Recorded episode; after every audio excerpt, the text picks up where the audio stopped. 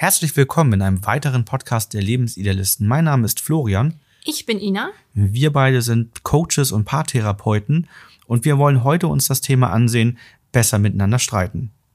Wir wollen anhand von vier Beispielen von verschiedenen Streittypen ähm, beziehungsweise verschiedenen Mustern, was im Streit, im Konflikt passiert, euch aufzeigen, warum dieses Muster nicht hilft und euch auch einen, ja, nicht hilft, einen Konflikt nachhaltig zu lösen. Und wie ihr vielleicht im ersten Step eine Verhaltensweise nutzen könnt, um das Ganze zu kompensieren oder erstmal in eine andere Bahn zu lenken, um das Ganze dann später auch nachhaltig zu lösen.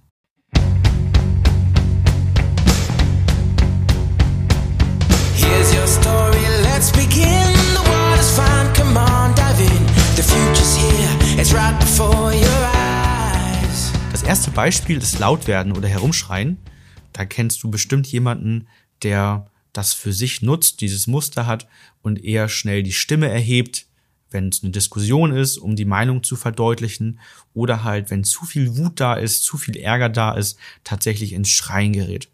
Das kann auf der Arbeit sein, das kann, kann der cholerische Chef sein, der cholerische Vorgesetzte. Das kann aber auch in der Beziehung passieren, dass der Partner oder die Partnerin laut wird in Konfliktsituationen. Wie entsteht das Ganze?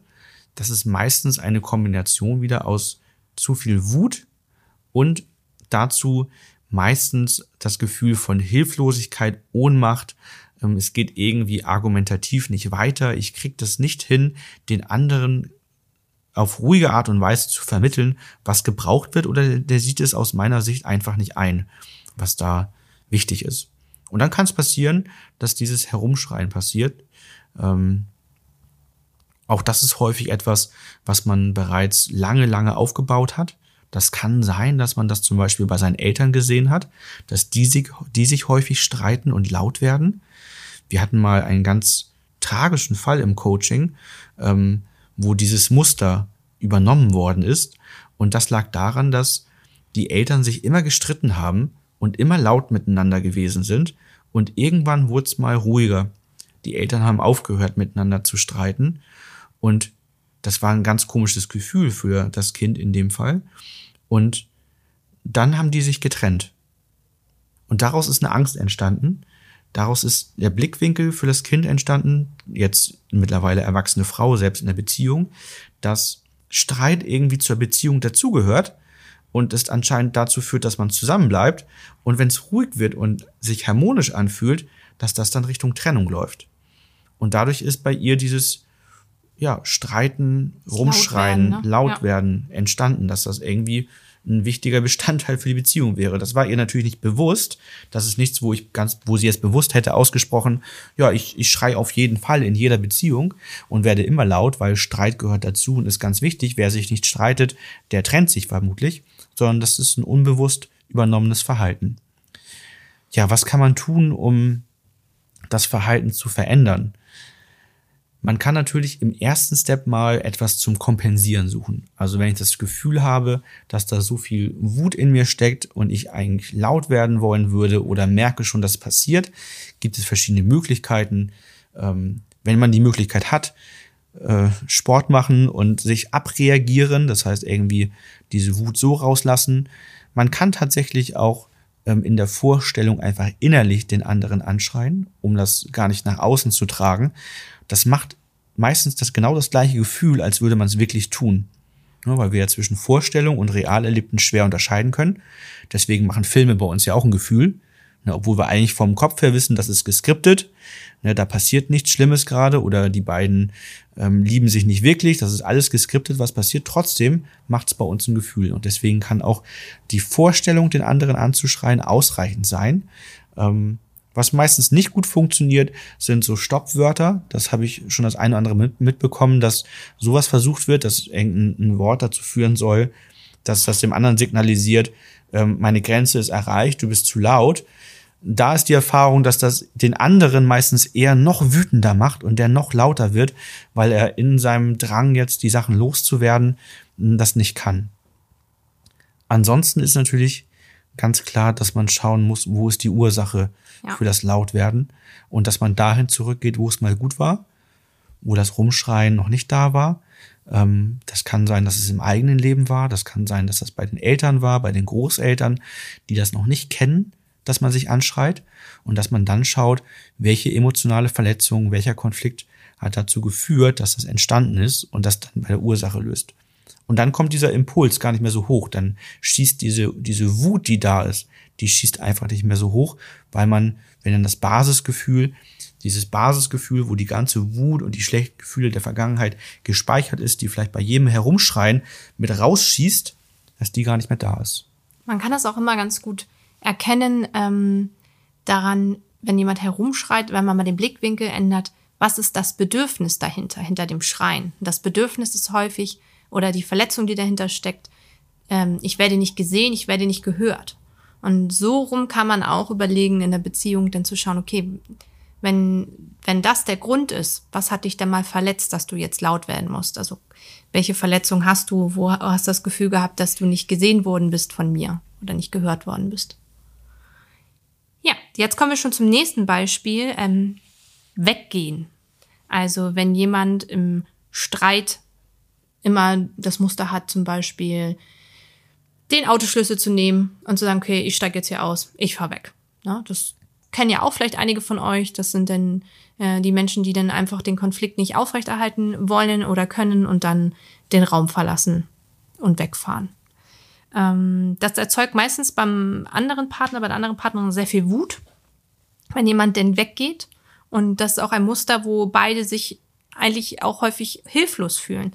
Weil da, der weggeht, fühlt sich hilflos, weil er aus dem Konflikt raus möchte, fühlt sich ja nicht wohl. Ne? Das ist ja eine Fluchtreaktion. Und die Person, die zurückbleibt, ähm, fühlt sich auch hilflos, weil sie sagt, ich kann mit dir keinen Konflikt klären, du haust ja immer ab. Also es ist eine ganz doofe Situation zwischen den beiden. Woher kommt das Verhalten?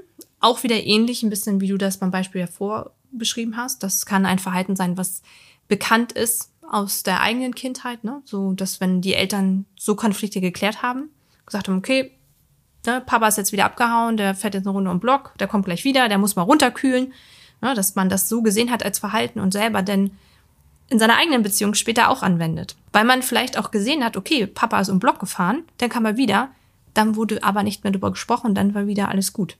Weil häufig werden danach die Konflikte auch nicht wirklich äh, geklärt, sondern unter dem Teppich gekehrt. Ja, und dann denkt man, so ist eine Konfliktlösung. Was natürlich auf Dauer keine wirklich nachhaltige Methode ist, einen Konflikt zu klären. Und das wissen häufig auch die Paare, die diese Problematik haben. Manchmal liegt auch genau das Gegenbeispiel zum Herumschreien vor, ähm, wo ich erzählte, dass jemand das Rumschreien kennengelernt hat, dann wurde still, dann die Trennung, dass er es andersrum kennengelernt hat. Es war erst harmonisch, dann wurde immer mehr gestritten und geschrien und dann kam die Trennung. Und dadurch entsteht das Gefühl, okay, bevor ich jetzt in das Verhalten hineingerate, den anderen anzuschreien und laut zu werden, mhm. gehe ich lieber weg. Ja. Dann bleibt's ruhig, dann ist Ruhe da. Und das ähm, vermindert das die Angst, dass dann eine Trennung zum Beispiel entstehen könnte. Was auch sehr spannend ist, was ich in den Coachings häufig erlebe, ist, dass jemand mit dem Muster wegzugehen auf jemanden trifft mit der Angst vor Verlust. Mhm, ja. Das ist, die, die matchen irgendwie miteinander mhm. zusammen. Und es ist so, dass äh, dass dann immer noch bei dem, der eh schon die Verlustangst hat, immer wieder noch eine neue Verlustangst angetriggert hat, weil typischerweise, wenn die Menschen weggehen und das so als Muster drin ist, dann sind die meistens ein, zwei, drei Stunden gar nicht erreichbar. Ja. Im Extremfall Ghosting. sogar mal ein, zwei, drei Tage nicht ja. erreichbar. Also die sind dann, dann ghosten die sich kurzzeitig. Ähm, und das ist für den, der natürlich eine Verlustangst hat, ein ganz unerträglicher Moment. Ist natürlich auch in Familienkonstellationen ganz schwierig wenn Kinder natürlich dann auch fragen, wo ist Papa, wo ist Mama denn jetzt hin? Ähm, weil man dann ja auch wieder in eine Erklärungsnot kommt, äh, die sehr schwierig ist. Auch da gilt nachher zum Lösen nochmal das gleiche wie beim ersten Beispiel. Wir müssen schauen, wo war es mal gut, was hat dieses Gefühl ausgelöst und müssen da die Ursache verändern. Das ist ganz wichtig. Beim ersten waren wir halt einfach nur in der Krisensituation, gehen wir in den Angriffsmodus das zweite Beispiel, das Weggehen, ist halt der Fluchtmodus. Weil meistens, wenn wir uns in die Ecke gedrängt, hilflos und ohnmächtig fühlen, dann gehen wir entweder in Angriff oder in Flucht über. Ja. Und manche flüchten auch ganz bewusst, wie zum Beispiel in äh, längere Arbeitszeiten. Ne, wenn man weiß, äh, zu Hause sind Konflikte, wenn ich jetzt nach Hause komme, da möchte jemand mit mir wieder reden, Ne, da bin ich wieder in einer Position, die mir ein ungutes Gefühl macht. Da arbeite ich lieber länger. Also so in der Form geht es auch, dass ein Weggehen eine Regelmäßigkeit hat. Genau, Beispiel Nummer drei. Genau. Kommen wir zum nächsten Teil. Das ist das Vorwürfe machen, Was auch häufig vorkommt, ne? was sehr, sehr häufig vorkommt. Vorwürfe entstehen im Regelfall ja auch dadurch, dass ich mich vorher auch wieder nicht anerkannt und gewertschätzt gefühlt habe und ich deswegen den anderen vielleicht Feedback geben möchte, kritisieren möchte. Vielleicht möchte ich sogar, habe ich sogar eine positive, also ich habe immer eine positive Absicht, ähm, aber es kommt sprachlich und von der Haltung nicht so an. Das heißt, meistens wählt man Worte, die eher ähm, eine Schuld dem anderen zuweisen. Du hast, du bist, du machst nicht. Nie. Ne? Dann, dann kommst du genau zu den Verallgemeinerungen, die es auch für immer für den anderen ganz schlimm machen. Nie machst du Immer. immer ne? Und das, das kommt einfach als Vorwurf an. Ich glaube, auch Vorwürfe entstehen viel, weil wir, ähm, ja, wie du schon sagtest, unterschiedliche Wahrnehmungen haben natürlich von, von dem Leben, von unserem Alltag, aber auch Erwartungshaltung dauerhaft aufbauen. Also immer wieder eine Erwartungshaltung zum Partner haben, die häufig leider nicht ausgesprochen wird und die dann aber in einem Vorwurf ähm, ja, deutlich wird. Weil die Enttäuschung da war. Genau, weil die Enttäuschung da ist und weil ich dann nicht mehr normal, also wertschätzend kommunizieren kann, respektvoll kommunizieren kann, sondern das hat so in mir drin gebrodelt und gebrodelt und jetzt ist das doch nicht eingetreten und immer wieder Erfahrungswerte gesammelt werden, die das mein, meine Erwartung sozusagen bestätigen, die dann nicht eintritt. Und dann kommt es zu Vorwürfen und im schlimmsten Fall oder am Ende der Konfliktspirale dann zu diesen Rundumschlägen, die ja eigentlich ja, viele Paare kennen, vielleicht kennt ihr das auch, so ein Sammelsurium von Vorwürfen, von Beschuldigungen sind, die immer wieder aufgewärmt werden. Meistens über Jahre gesammelt. Ja, das Verhalten entsteht meistens dadurch an der Stelle, dass man einfach eine positive Absicht hat. Man möchte ja eigentlich was an der Beziehung verändern und verbessern. Ähm, meistens möchte man gar keinen Vorwurf machen, sondern will eigentlich einen Wunsch an den anderen richten oder dem anderen ein Feedback geben, was dann aber als starke Kritik oder Vorwurf ankommt. Also im Regelfall sagt man ja nicht, so wenn mein Partner nach Hause kommt, dann werde ich ihm mal einige Vorwürfe machen, sondern man hat ja das Gefühl, wenn mein Partner nach Hause kommt, dann werde ich ähm, mal Feedback zu dem Thema geben. Und wie kann man das besser machen oder verändern? Indem man erstmal sich ganz genau anschaut, liegt bei mir eine emotionale Verletzung vor? Hat es bei mir jetzt wirklich ein stärkeres, ungutes Gefühl gemacht, was eigentlich gelöst werden muss? Oder ist es wirklich einfach nur eine Situation, auf die ich ein Feedback geben möchte? Weil das ist ein ganz großer Unterschied in der eigenen Haltung. Das wird der Partner spüren, ob eine Verletzung zugrunde liegt und dann wird die Haltung so sein, dass das als Vorwurf ankommt, obwohl ein Wunsch gemeint ist. Das heißt, sobald ich mich verletzt fühle, kann ich eigentlich keinen Wunsch mehr äußern. Da muss ich erstmal die Verletzung auflösen und einfach mitteilen, welches Gefühl macht das denn bei mir. Wenn einfach abgesprochen war, dass der Partner oder die Partnerin den Geschirrspüler ausräumt und hat das nicht gemacht und das macht mir einfach ein bisschen Stress und ist doof, dass es nicht geklappt hat, dann kann ich das natürlich durchaus als Feedback wiedergeben und sagen, das haben wir vereinbart, das hat nicht geklappt. Ähm, Ich wünsche mir, dass es in Zukunft besser klappt, bevor das irgendwann bei mir ein ungutes Gefühl macht. Dann geht das noch. Aber es ist immer, man merkt das schon selber in der eigenen Haltung und in der eigenen Aussprache. Was kann man auch noch vielleicht ganz praktisch tun? Mal sich innerlich das selber vorspielen. Also innerlich einmal sich vorstellen, wie wäre das, wenn mein Partner jetzt da ist und ich dem das mitteilen möchte und sich dann in die Rolle des anderen versetzen und zu prüfen, wird das bei mir oder bei dem als Vorwurf ankommen oder kommt das als Wunsch an und wie meine ich das eigentlich? Also ist es eine Verletzung, ist es ein Feedback? Kann ich bei mir bleiben und sagen, das macht bei mir ein ungutes Gefühl, anstatt zu sagen, du hast, du bist, nie räumst du auf. Ne? Also sich selber hinterfragen und im letzten Step zu schauen, dass man wieder keine äußeren Einflüsse mit reinbekommt. Also den Partner einmal kurz fragen, hey, ich würde dir gerne ein Feedback geben, bist du gerade bereit dafür? Genau, und das ist ein ganz so- wichtiger Punkt.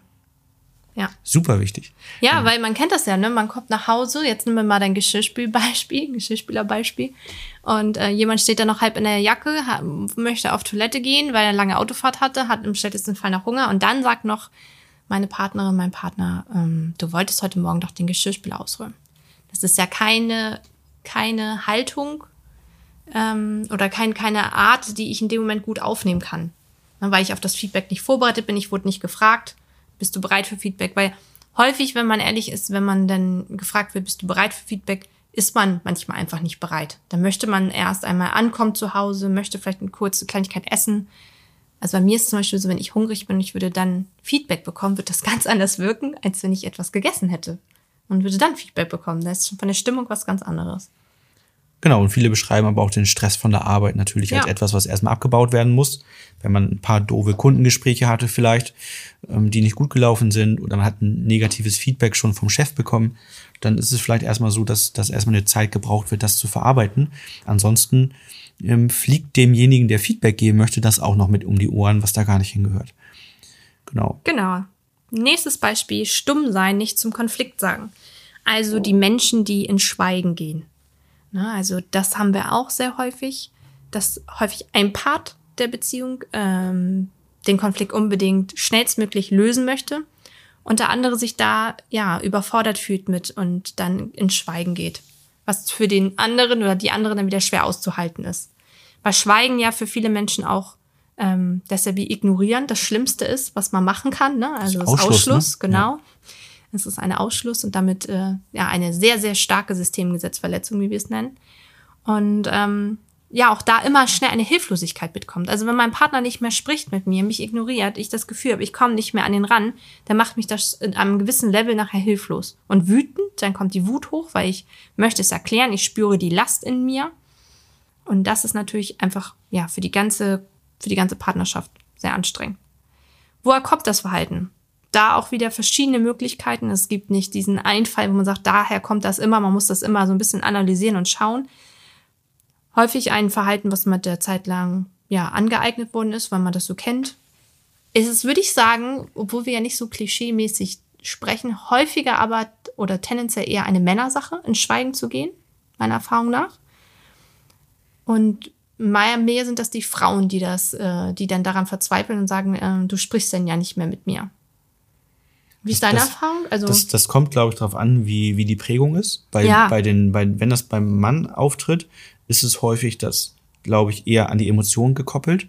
Die Frau möchte über ihre Emotionen sprechen Ja. und möchte das gerne verändern und ihr ungutes Gefühl wieder loswerden.